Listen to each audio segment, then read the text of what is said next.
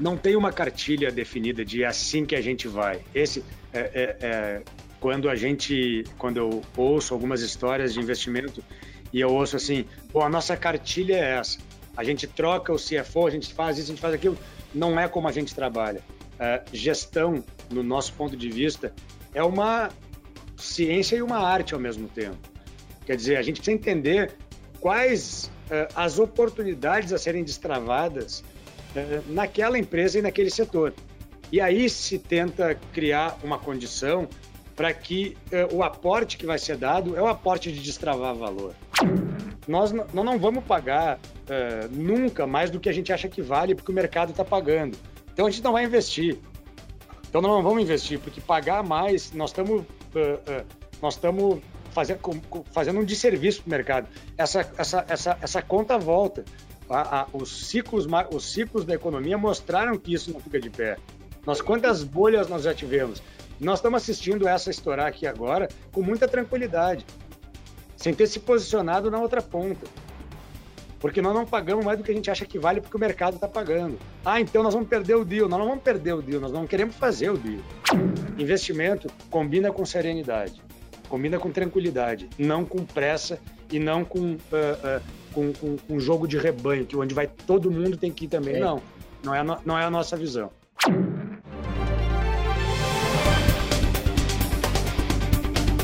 Olá, bem-vindos e bem-vindas ao Café com o Investidor. Eu converso hoje com Eduardo Sirotsky Melzer. Ele é fundador e CEO da EB Capital e conhecido como Duda Melzer. Duda, é um prazer recebê-lo aqui no Café com o Investidor. Oi, Ralf, prazer é meu estar aqui com vocês. Já tinha programado de fazer essa conversa antes aí, por essas agendas né, tão conturbadas, a gente acabou uh, postergando, mas estou muito feliz de estar aqui e poder falar com, com todo esse teu público sensacional que, aliás, como repercute esses teus cafés, essas tuas entrevistas? Estou até, tô até nervoso aqui, Ralf. Não, fica tranquilo, é suave, é um cafezinho suave, não é forte. Tá ótimo, tranquilo, vamos embora. Vamos lá, obrigado, Duda. É, eu sempre começo o Café com o Investidor perguntando como surgiu a EB Capital. Ah, legal. Uh, a EB Capital é uma empresa que foi fundada, é uma empresa de investimentos, né, uh, de, basicamente de private equity, uh, fundadas por mim, pela Luciana Ribeiro e pelo Pedro Parente. Eu, a Luciana Ribeiro e o Pedro Parente temos uma história em conjunto de mais de 20 anos. E a gente sabe que para trabalhar junto no ambiente de investimento, uh, a, a, o fato de estar muito tempo juntos é muito legal, é uma vantagem competitiva muito grande. Nós trabalhávamos no grupo RBS, empresa da minha família. Uh, o Pedro, o Pedro era o, o, principal líder da empresa, de, na gestão, era o CEO da empresa. Eu era uh, e a Luciana trava, trabalhava lá muitos anos já até antes do Pedro. Eu morava nos Estados Unidos e o Pedro eh, me convidou para trabalhar na RBS. Eu voltei dos Estados Unidos para a RBS e lá nós começamos a nossa relação. Foi uma trajetória espetacular, de muito crescimento, desenvolvimento e aprendizado. Eh, o Pedro saiu, eu virei o presidente da empresa e a Luciana trabalhava comigo. Eh, e nós montamos dentro da empresa uma área de investimentos. Né? Uh, entendendo que pela geração de caixa que o grupo gerava, nós podíamos gerar, uh, fazer investimentos uh, como se faz em private equity e em venture capital. isso tem muitos anos. Nós fomos, nós fomos assim pioneiros em, em, em corporate ventures, etc. Tal. Mas ali nós identificamos algumas coisas. Primeiro, a relevância de, do aporte real de gestão nas empresas investidas. E esse é muito do nosso expertise. Né? Nós somos, nós temos origem em gestão. Pedro Parente, Luciana, eu, nós sabemos que, nós aprendemos que quando se coloca a gestão para valer nas companhias, essas companhias sim podem crescer. E, e nós vimos que tinha um caminho sensacional no mercado de empresas que tinham alto potencial de crescimento em setores muito legais, mas que precisavam dessa gestão. E, e aí, por, por, por, por trás de tudo isso, um desejo, um sonho muito grande de, de, de, de eu ter a minha própria empresa. Eu queria ter o meu negócio, né? com, com, com a cultura que, que eu queria poder estabelecer, uh, com as pessoas que eu gostaria de construir juntos, etc. e tal. e aí nós nos associamos e, e construímos a IB Capital. E a nossa visão é uma visão relativamente simples. É uma visão que traz. Eh, nós acreditamos no Brasil, mas nós conhecemos o Brasil. O Brasil é um país cíclico. De tempos em tempos, o Brasil enfrenta a crise. Então, se nós identificarmos o que nós chamamos de lacunas estruturais, são ineficiências estruturais do Brasil, que, uma vez aceleradas por investimento e gestão, elas geram alto crescimento. Então, foi com essa ideia que surgiu a IB Capital. Nós, nós identificamos setores, Ralph, é. que são setores de, de, de, de ineficiência do país.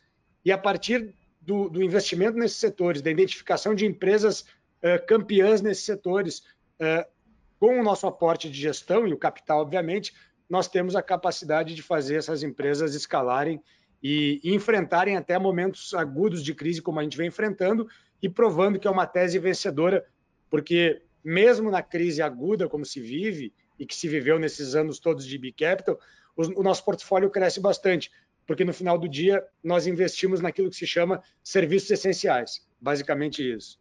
Tá. Ô, Duda, quando que foi que surgiu a AB Capital? E ela não é, só para ficar claro, ela não é um spin-off daquele braço de Corporate Venture Capital que vocês fizeram lá na RBS.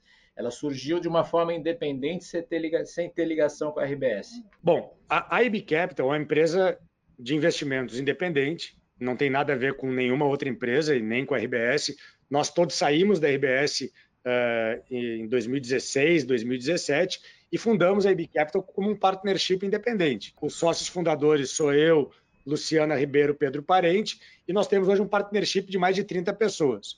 Nós temos hoje uh, 4% do capital, aproximadamente 4 a 6% é próprio, meu e dos meus sócios, e os outros 95%, 94% é capital de terceiros. Tá? Nós temos aí uh, capital, uh, uh, 40% do capital vem de fora e 60% do capital de investidores brasileiros. e, como eu disse, a nossa tese é uma tese de investir em empresas em, que, que, que, são vencedoras, são empresas importantes em setores de alto crescimento e que representam uma ineficiência no nosso país. E a gente tem feito isso de uma forma muito bem sucedida e estamos muito felizes com a nossa tese e com, com o, o, a performance do nosso portfólio. Ô Duda, que setores são esses que vocês investem? Que você fala que, que, que são setores essenciais, mas que também são de carências do país. É, é vou te dar alguns exemplos que, é, que é, retratam bem isso. Né? É, fibra ótica, nós temos hoje, a EB Capital é bem conhecida pela Aloha. A Aloha é a ex-EB Fibra é, é, fibra é internet de qualidade. Internet de qualidade é um serviço essencial. Hoje, qualquer é, casa, hoje, escritório, residência, em cidade pequena, média ou grande, precisa ter internet de qualidade. Isso, nós já enxergávamos isso antes da pandemia, tá? E uh, depois da pandemia isso ficou mais forte ainda. Né? Então, uh, a pessoa, qualquer um tem que ter gás, água, energia elétrica e internet na sua casa. Nós oferecemos um serviço de altíssima qualidade com uh, Fiber to the Home, que é fibra na casa das pessoas. É internet de qualidade. E hoje nós temos a maior empresa independente do Brasil, que chama Aloha. Nós Sim. começamos e essa e esse essa essa empresa esse esse deal uh, Ralph, ele é, materializa bem o nosso jeito de fazer as coisas. Quer dizer, isso aqui é um buy and build mesmo, assim né, que é, nós, nós fizemos lá, no primeiro momento, uma aquisição é, numa empresa no interior do Rio de Janeiro, em Carmo, chamada Sumicity. Uma empresa tinha, na, na ocasião, uh, 2018, tá? tinha 90 mil uh, assinantes. A gente foi fazendo um crescimento orgânico espetacular, né, combinando a visão lá do empreendedor local com o nosso conhecimento de gestão. E depois nós fomos fazendo também um crescimento uh, por aquisições também. Hoje nós temos mais de um milhão e meio de assinantes. Né? A gente está aqui uh, alguns anos depois, tendo a maior empresa uh, independente do Brasil, com mais de, com quase 700 milhões de, de reais de EBITDA. Tá? Então, e, e, e, aqui, por que, que eu acho que materializa bem? Porque todos os aspectos que a gente fala, eles, eles aqui acontecem. Quer dizer, é um projeto de uh, crescimento importante que requer gestão. Não adianta comprar e fazer crescimento orgânico nessas, nessas empresas no Brasil inteiro se não tiver um processo de gestão muito forte para dar suporte e um crescimento sustentável. Né? E tem um negócio que é importante para a gente, que é retorno gerando uma externalidade positiva. Nós acreditamos muito Sim. que quando a gente pode gerar retorno gerando uma externalidade positiva, isso uh, nos deixa muito satisfeitos, né? porque uh, é a nossa tese. A gente acredita que a gente quer gerar muito retorno, ganhar bastante grana, gerar muito retorno para os nossos investidores e para o nosso partnership, obviamente, uh, e para os nossos e para quem a gente se associa, mas fazer isso também ajudando a desenvolver o Brasil. O Brasil precisa de empresário com responsabilidade e nós somos. Então, a hora que a gente bota a fibra ótica no Brasil inteiro, a gente está ajudando nesse sentido. Uh, nós temos uma outra que eu adoro também, uh, tudo que, que gente, eu adoro tudo que a gente fala, né? mas tem uma outra que eu acho que materializa super bem, que é a Pros Educação, que é uma empresa uh, de educação profissionalizante, é. que é um setor que ele até pouco tempo atrás ele é pouco valorizado no Brasil, mas que no nosso ponto de vista resolve dois problemas absolutamente estruturais do país: educação de um lado e emprego de outro. O sujeito entra na PROS ou nas escolas da PROS, em dois anos ele sai com uma educação melhor e sai empregado. Porque toda a filosofia da PROS, como, como escola profissionalizante, é que no final do período o uh, uh, aluno ele sai uh, com emprego, porque a PROS tem os acordos com as instituições que precisam dessa mão de obra da PROS, auxiliar de, de, de, de radiologia, de enfermagem e assim por diante. Então, é um negócio maravilhoso. Hoje nós temos aí, nós começamos há pouco mais de dois anos atrás, é um negócio também começou adquirindo algumas empresas independentes, muito parecido com a filosofia da fibra, e hoje a gente chega aí com mais de 100 mil uh, alunos e com um projeto de crescimento espetacular. Sensacional. Duda, pelos dois exemplos que você me citou, é, me parece que você começa comprando uma empresa, vai colocando gestão e vai comprando outras empresas ao redor para dar corpo. Essa é a estratégia de vocês? Vocês sempre começam com uma aquisição e a partir dela vocês vão criando uma tese de consolidação para que essa empresa cresça, ganhe mais corpo, atinja a escala? É. A, a, premissa muito relevante por trás do que a gente faz é, é poder enxergar a escala do, do negócio. Quer dizer, a, a, a, avenida que a gente está entrando, ela precisa ser uma avenida de muito crescimento. E, e esse crescimento ele se dá de duas formas de maneira orgânica e, de uma, e também por consolidação e aquisição. Por isso que eu reforço muito o tema da gestão, de poder estar por perto e poder ajudar. Porque na hora de fazer um processo de uh, crescimento orgânico e por consolidação, se não tem uma gestão muito bem amarrada junto, uh, esse processo pode uh, não ser bem sucedido, porque são muitas amarras ao mesmo tempo.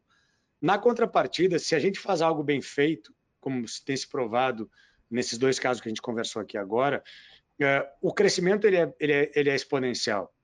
Né? E, e, e, e, a gente vira um, uma, um, um player de muita liderança, com muita vantagem competitiva sobre os demais. Isso faz com que o retorno uh, alcançado nos investimentos seja um retorno muito acima da média de mercado. E aí que está a nossa, a nossa tese de poder gerar retornos muito elevados, independente de cenário macroeconômico também porque os setores que a gente é, acaba se inserindo são setores que eles são mais resilientes ou às vezes até imunes à crise. É, pegando esses dois exemplos, mas eu vou te dar um outro para a gente sair também. Por exemplo, na crise, o sujeito não vai deixar de fazer, uh, não vai deixar de, de uh, ter a internet de qualidade em casa. Né? Não pode não ter água, não pode não ter gás, ele vai ter internet. Né?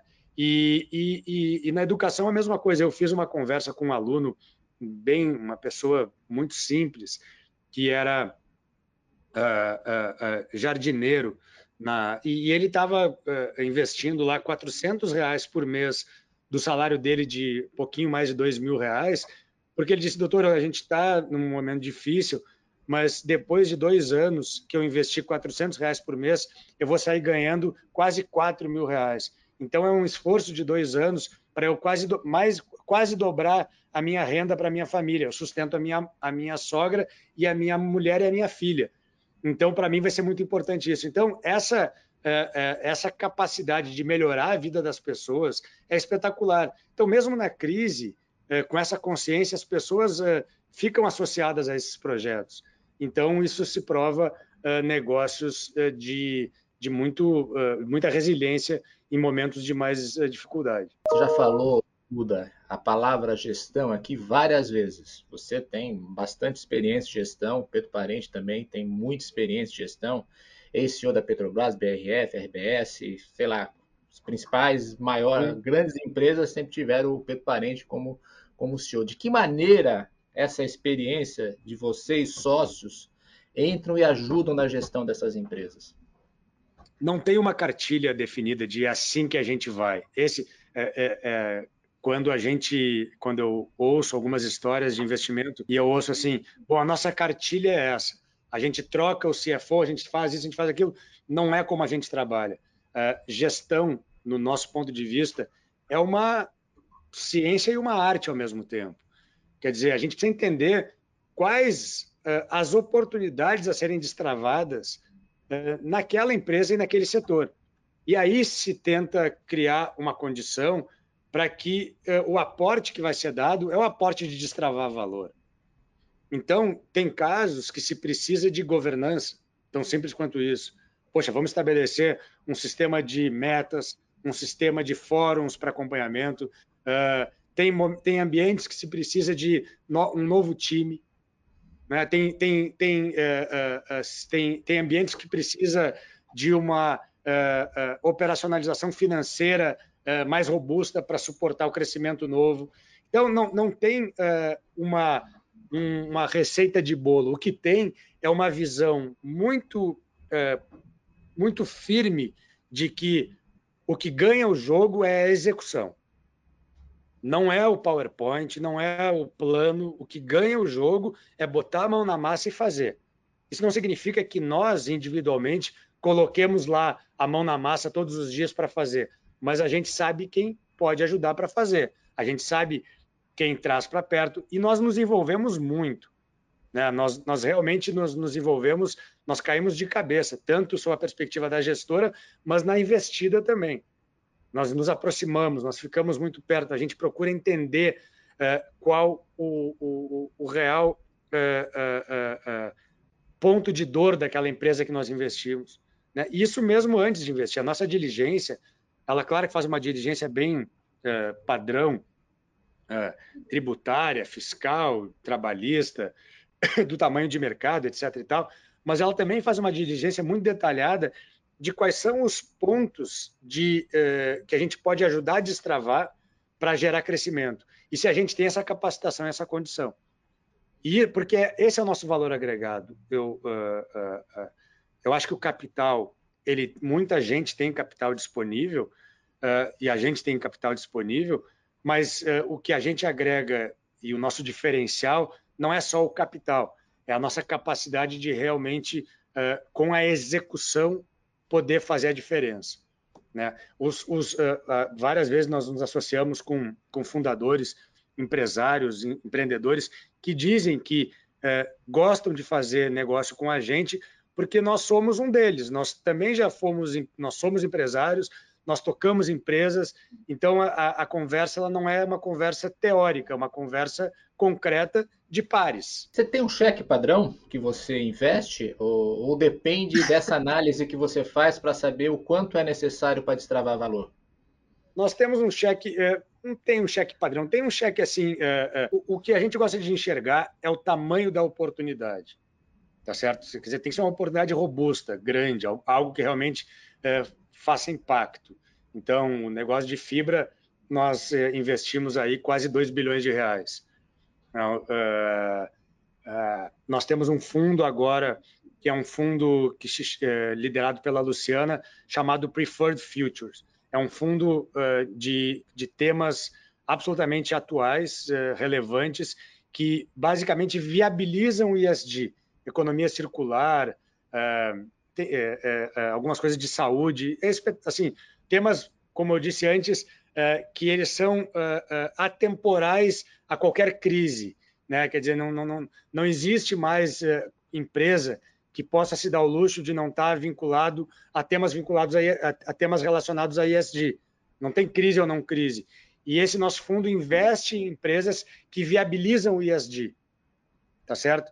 Então esse é um fundo de um bilhão de reais, uh, com uh, quatro ou cinco investimentos, tá certo? Então aí a gente pode imaginar que a gente vai ter investimentos aí de 200, uh, 300 milhões de reais mais ou menos uh, por, por, por, por, vertical dentro do fundo. Uh, tem um, um, uma outra iniciativa uh, muito interessante, liderada pelo Pedro Parente, de infraestrutura sustentável, uh, energia renovável e outros temas como esse. também é um fundo de um bilhão e meio, e aqui os investimentos são, são, são investimentos aí de 400, 500 milhões de reais, mais ou menos, por iniciativa. E vocês entram para ser majoritário? Nós gostamos de ter, para a gente poder aportar o valor que a gente se propõe, a gente tem que ter um acordo de acionistas muito bom que nos dê a chance de participar. Nós não temos muito a vocação de botar o dinheiro e ficar olhando, sabe? E, e não é o nosso jeito. O nosso jeito é botar o capital, mas também é, combinar a capacitação daquele fundador e daquela empresa com a nossa.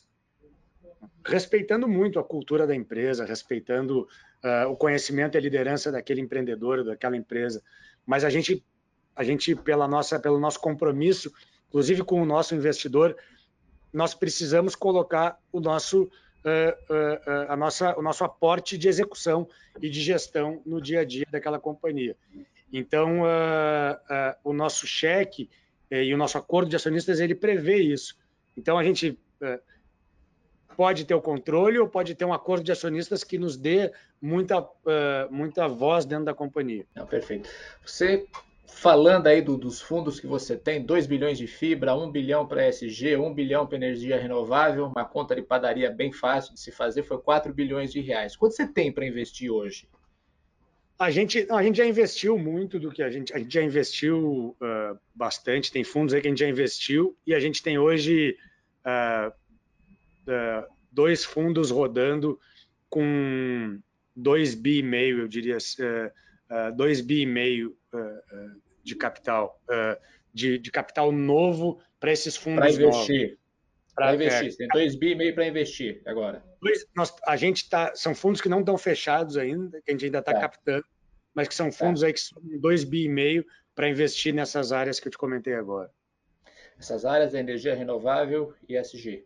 Infraestrutura sustentável e um fundo tá de preferred futures que é o ISG. Perfeito.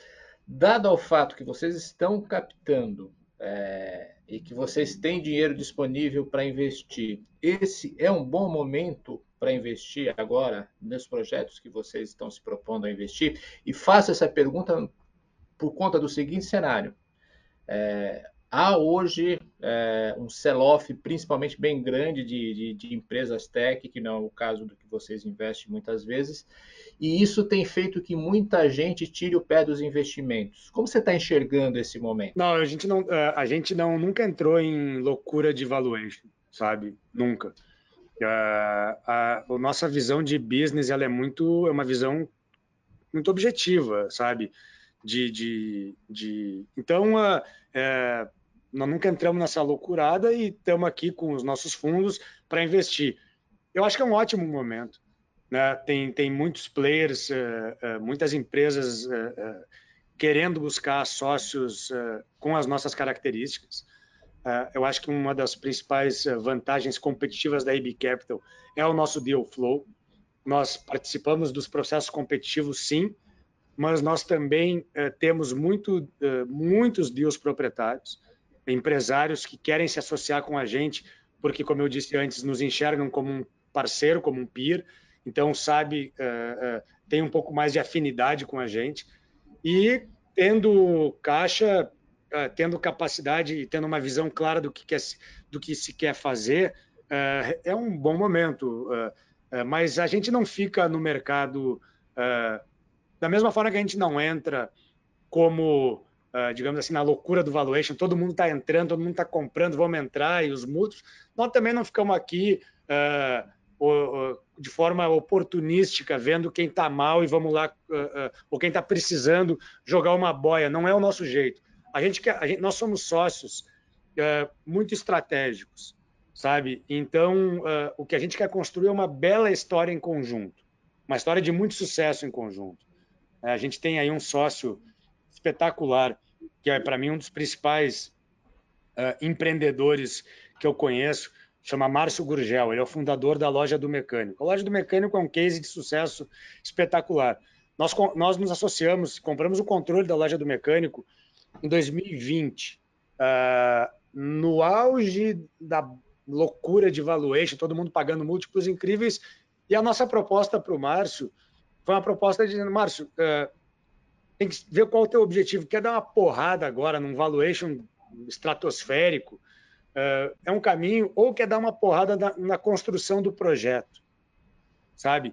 E o que a gente e a gente se, e a gente construiu uma relação espetacular. O Márcio é um cara que conhece o setor como ninguém, uh, tem uma cultura e uma liderança incrível na empresa, mas uh, bebe muito da nossa experiência de gestão. É, aproveita muito. Então, a gente criou todo um sistema de governança, nós ajudamos a montar um, uh, parte do time novo e e ajudamos também a construir uma estratégia de, de futuro, dando à companhia um caminho de crescimento que, nem, que não era nem imaginado antes, que não era nem pensado antes. É, então, é, essa, essa combinação ela é muito maior do que se tivesse pago o dobro do que nós pagamos no valuation na entrada. E então é, é um pouco do nosso jeito de trabalhar, é assim que a gente faz. Mas como convencer o empreendedor de que vale a pena ter uma valuation menor agora, de que isso no futuro vai ser melhor? Porque tem muita não, gente que vê eu, as cifras e não e, e acaba mas, topando. É, depende do empreendedor, é que estava dizendo assim, ah, uh, uh, uh, o, empreende... o, o Márcio é um empreendedor muito maduro. Ele, ele, ele, quando ele nos procurou, ele falou: eu quero alguém para me ajudar a construir o próximo ciclo. Eu construí o primeiro ciclo sozinho até agora e eu quero alguém para me ajudar a construir. Ótimo, essa é uma proposta de valor. Que a gente estava falando o seguinte: ah, se é um bom momento para investir agora, nós não, não vamos pagar uh, nunca mais do que a gente acha que vale, porque o mercado está pagando. Então a gente não vai investir. Então não vamos investir, porque pagar mais, nós estamos uh, uh, nós estamos fazendo, fazendo um desserviço para o mercado. Essa, essa, essa, essa conta volta a, a, os, ciclos, os ciclos da economia mostraram que isso não fica de pé. Nós quantas bolhas nós já tivemos? Nós estamos assistindo essa estourar aqui agora com muita tranquilidade, sem ter se posicionado na outra ponta. Porque nós não pagamos mais do que a gente acha que vale, porque o mercado está pagando. Ah, então nós vamos perder o deal. Nós não vamos perder o deal, nós não queremos fazer o deal. É diferente. Sabe, pagar o que não vale, no nosso ponto de vista, é não fazer. O dinheiro não é, não é nosso, o dinheiro é do nosso investidor é parte nosso. O que eu, eu, eu tenho a premissa no, meu negócio, que é uma premissa que eu trago de vida, de família, de, de, de aprendizado. Não faça para os outros o que você não gostaria que fizesse para você. Então, você pagaria com seu dinheiro isso? Ah, não, mas o dinheiro é do fundo, o fundo equilibra. Não, não é assim que funciona no nosso ponto de vista. Tá certo? Se é, se tá, se é um valor fora do que a gente acha que vale, nós não vamos entrar. Essa disciplina é fundamental, porque a nossa empresa é uma empresa de longo prazo. Não é uma empresa que quer fazer um fundo, dois fundos, estourou a bolha, beleza, a gente recolhe e vamos embora. Não é esse o tema. Nós queremos fazer uma empresa de longo prazo. Então, nós temos, nós temos serenidade. Investimento combina com serenidade, combina com tranquilidade, não com pressa e não com, uh, uh, com, com, com jogo de rebanho, que onde vai todo mundo tem que ir também. Sim. Não. Não é, a, não é a nossa visão. Você acha que houve exageros nesses últimos dois anos? Ah, eu acho que houve. Eu acho que houve, sim. Eu acho que houve. Uh, uh, passou muita coisa por nós que a gente não conseguia justificar, por mais boa vontade que estivesse. Uh, muita, muita coisa. Mas, mas é, uma, é uma questão matemática, né? De, de, de lição básica de economia, oferta e demanda a, o excesso de liquidez no mercado e a necessidade de colocar o dinheiro para trabalhar, começou a aceitar qualquer coisa, sabe? E isso, uh, e aí que eu acho que a disciplina dos gestores é muito importante. Uh, para a gente estava muito óbvio isso. Olha, tem muito dinheiro no mercado. Uh, a gente pode virar um business de FII, quer dizer, captar toda essa grana e entrar num monte de negócio que a gente nem sabe se vai dar certo ou não vai dar certo, ou nós queremos montar uma empresa de verdade para ficar aqui para sempre. Então, nós vamos dizer não para um monte de coisa, nós não vamos captar tudo que a gente pode captar e vamos fazer com disciplina o que a gente se propôs a fazer. Então, nós não participamos desses exageros, nós não, nós não concordamos com esses exageros. Nós não achamos. Eh, e o excesso de liquidez, ele, todo excesso, ele não é positivo. Né? Todo o excesso, como já está no nome, ele não é legal. Então, uh, a gente observou com muita cautela todo essa, isso que aconteceu. Uh, e então, ok. Agora, uh, muita coisa passou pela gente que a gente olhou sem, sem não conseguia justificar. E a gente agradeceu. E outros fizeram. E aí, como eu te falei antes, a gente não acha que perdeu. A gente, só, a gente acha que não quis fazer. Porque a gente não quis entrar em negócio que, não, que, que, que cobra o que a gente acha que não vale. Você se arrepende de algum negócio que você não entrou? Falou assim, poxa, não vi a oportunidade ali? Não dá, eu acho que não, não, no, de novo, esse negócio de investimento que passa muita coisa pela gente, eu acho que a gente, a gente tem que se arrepender quando a gente faz alguma coisa que está fora do combinado. Quando a gente ganha dentro do combinado, quando a gente eventualmente não ganha dentro do combinado, a gente está cumprindo com a disciplina. E para mim, essa é a principal receita de um futuro sustentável de uma empresa de investimento: cumprir com a sua disciplina. É, poderia ter feito um negócio fora da tese, que apareceu, que era maravilhoso, e que a gente não entrou e deu super certo? Poderia, mas aí eu, é, é, eu também poderia ter dado errado. E se tivesse dado errado com alguma coisa fora da tese, uh, o problema é sério, porque eu estou fazendo algo diferente do que eu combinei com o meu investidor. Tá certo? Eu conheço muito player local e internacional que foi descredenciado de investidores institucionais porque, inclusive, ganharam, mas com algo que não estava no combinado, fora dos bylaws e da regra do fundo. Sabe? Ah, não é que o cara perdeu, o cara ganhou, mas não era combinado. Então o cara tomou um risco diferente do combinado. O importante é a disciplina e manter os acordos. Então, eu, eu, eu vou ser muito honesto, eu não me arrependo, porque a gente manteve uma disciplina muito grande de fazer aquilo que foi combinado. É, alguns, alguns negócios que passaram pela gente dentro do combinado e que a gente não entrou e que foram super bem, putz, pena que a gente não entrou. Tá? Uh, mas uh, esses que eventualmente estouraram, deram uma porrada, etc. e tal, mas que não estava bem na nossa tese, zero de arrependimento. Porque assim como eles deram bem, poderiam ter dado mal, e aí o que ia prejudicar não é que a gente ia perder num negócio, a gente ia perder a credibilidade enquanto empresa. E nosso negócio, principal ativo, chama-se reputação. Esse é o principal ativo. Você falou que investimento é, tem que ser feito com serenidade, mas muita gente atribui, tanto ao venture capital como ao private equity, uma outra palavra, risco. Qual o risco que você está disposto a correr? É que eu acho que a serenidade e a tranquilidade, não, não, elas não estão uh, diretamente vinculadas ao risco. Elas estão vinculadas à disciplina do, da compreensão do risco. Eu estou disposto uh, uh, a correr o risco que a gente consegue entender qual é. Então, nós temos lá uma regra muito firme para cada fundo, onde a gente estabelece o tipo de empresa, o tamanho da empresa, o padrão da empresa e é nesse e é, e é no combinado que a gente vai. Nós não temos um risco pré-definido. Nós não temos uma, uh, uh, como é que se define risco? O, o principal risco para a gente é a capacidade e a integridade de quem a gente se associa. Esse é o risco número um. Quem é o nosso sócio do outro lado? Com quem a gente está se juntando? Né? O outro risco é o risco da qualidade do produto, da, do serviço da empresa com quem a gente está se associando. Então, a gente já investe em empresas um pouco maiores que elas já passaram pelo Vale da Morte, elas já provaram que o seu negócio eh, tem uma aceitação de mercado e tem um mercado conquistado. E com isso, é, é um, é um, é um é, é, a gente vai medindo o risco, mas o, o, o, tema da serenidade, da tranquilidade, da capacidade de entender com profundidade onde a gente está entrando, a gente não abre mão disso.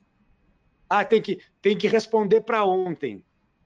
Então, a resposta não vai ser ontem, vai ser agora. Tem que responder para ontem, nós não vamos. Porque, é, é, é, sabe, tem muito negócio no mercado, tem muita oportunidade no mercado, tem muita gente boa fazendo negócio. E como eu te falei, a nossa credibilidade, a nossa reputação, a nossa diligência, o nosso cuidado com, com, com que se faz as coisas é fundamental. Então, uh, ninguém de fora vai ditar o nosso ritmo. Eu respeito quem precisa de uma definição para ontem, mas uh, nós não vamos mudar a nossa disciplina, voltando aqui essa palavrinha tão importante, em função da necessidade de uma outra empresa. Porque a nossa empresa tem a necessidade de ter disciplina. Isso a gente pode acelerar, a gente pode ser uh, bastante ágeis, uh, nós temos disposição de trabalhar 24 horas, sete dias por semana, não tem problema nenhum. Tem vezes que faz fast track mesmo.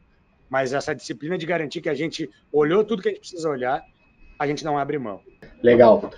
O Duda, fala um pouquinho da sua trajetória profissional. É, você sempre trabalhou no mercado de, de, de, de, investimento, no mercado financeiro? Qual, qual é, não, por onde não. você começou? Não, eu, eu, eu, eu fui uh, empreendedor uh, em lá 98, 97, uh, empreendedor analógico, não tinha muita internet ainda, eu tinha uh, uma, uma, atividade no comércio depois, uh, em, dois, uh, em 2000, uh, 99, 2000, eu fui para os Estados Unidos, uh, fiz MBA na Universidade de Harvard. Depois trabalhei nos Estados Unidos por três anos e aí eu voltei para o Brasil para trabalhar na RBS. O Pedro Parente tinha assumido a RBS e o Pedro Parente é, junto com o Nelson Sirotes, que é meu tio, que lidera, os dois lideravam a RBS, o Nelson era o chairman, o Pedro Parente era o CEO, me trouxeram de volta para o Brasil. Eu trabalhei com o Pedro, direto com o Pedro, é, por oito, nove anos na RBS. Lá na RBS eu fiz uma carreira espetacular, aprendi muito, me desenvolvi muito, cresci muito.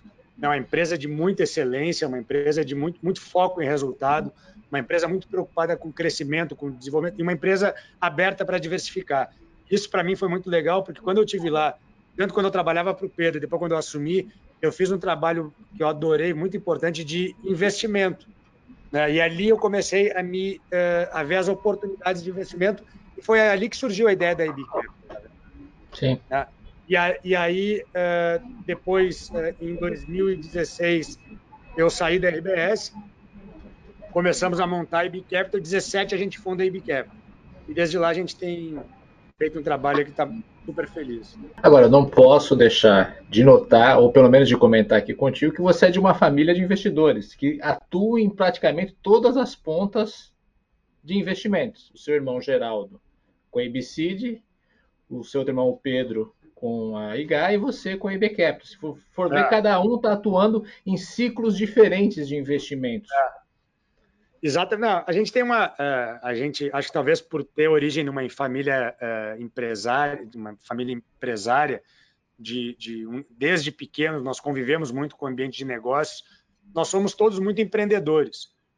Há muitos anos a gente faz investimentos, muitos anos, de forma lá atrás não tão sofisticada como a gente faz hoje, mas ao longo do tempo a gente foi vendo a, a, o nosso DNA a nossa vocação e o nosso desejo de profissionalizar isso e cada um montar a sua empresa. E realmente, hoje nós temos aí esforços, cada um no seu estágio, no seu setor, mas todos participando ativamente. Tudo, a gente está chegando ao final, final, faço um bate-bola, perguntas e respostas rápidas. Vamos lá?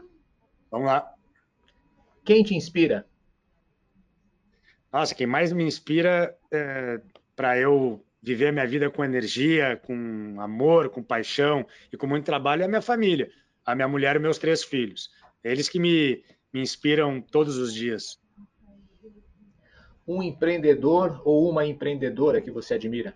Essa pergunta é uma, essa pergunta ela é sacana. Tem tanta gente, pô, a gente que trabalha no, no, no ramo do investimento tem, convive com tanto empreendedor, com tanta empreendedora mas eu vou falar uh, de uma específica aqui que, uh, entre tantas outras, uh, me, me, me que eu admiro, que é a Luísa Trajano. Eu, sou, eu fiquei muito amigo da Luísa Trajano e acho a Luísa uma mulher espetacular. Acho ela uma, uma empresária de sucesso, mas, sobretudo, eu acho ela uma empresária contemporânea. Por isso que eu me identifico com ela e por isso que ela me inspira. Porque ela é uma mulher que busca o crescimento da empresa dela, ela busca o desenvolvimento da companhia dela, mas ela faz isso sempre conectando com um objetivo social grande. Não é que ela está abrindo mão do lucro pelo social, e nem que ela está uh, uh, uh, olhando o social, só o social, sem olhar o lucro, mas isso que eu acho atual da Luísa. A Luísa tem um comprometimento grande com o crescimento e desenvolvimento, com o lucro, com o retorno, mas também com, com o social. E eu, eu adoro isso, é como eu também alto a minha vida. Então, eu poderia homenagear tantos outros aqui, né? E me vem à cabeça pessoas próximas de mim que eu acho incríveis. Uh, uh, o meu avô foi um empreendedor à frente do seu tempo, fundou a empresa da minha família, um cara de visão. Uh, pessoas que da minha relação próxima que eu adoro, Nizam Guanais, Luciano Huck, são empreendedores na sua, nas suas áreas. Né? Edu Lira, da Gerando Falcões, eu acho um empreendedor fantástico, um cara também que, que venceu todos os obstáculos possíveis, mas eu vou homenagear aqui a Luísa Trajano. Vocês estão juntos ou estiveram juntos no Unidos pela Vacina, nessa iniciativa? Muito juntos no Unidos pela Vacina, e ali eh, eu já conhecia a Luísa, já é, né, muito, mas ali eu vi a força de trabalho e a força empreendedora da Luísa com um foco em resultado espetacular. Um erro. Um erro, Ralph. É, quando eu fundei a B Capital, eu tinha uh, uma certa síndrome de vira-lata. Como eu não era da indústria de investimentos, eu achava que, como eu vinha do mundo da execução, da operação, um mundo empresarial, eu achava que eu tinha que me inserir nessa indústria sendo um igual. E, e quando eu comecei a, a, a tocar IB Capital, eu vi que a maior vantagem competitiva era, de, era exatamente não fazer ser um cara diferente é, e que as minhas principais eh, vantagens nesse negócio era toda a experiência que eu trazia, que é diferente da indústria. E por um tempo eu quis ser comum da indústria, quis ser, uh, trazer as coisas. E aí me juntei de gente, trouxe pessoas para o nosso ambiente na IB Capital que validavam, digamos assim, uh, muito o perfil da indústria, mas o, o que tem de pior na indústria. E esse foi um grande erro que eu cometi logo no início da IB Capital e que eh, paguei um preço uh, alto por isso. Uh, então, a minha lição é a gente, o melhor da gente é quem a gente é de verdade.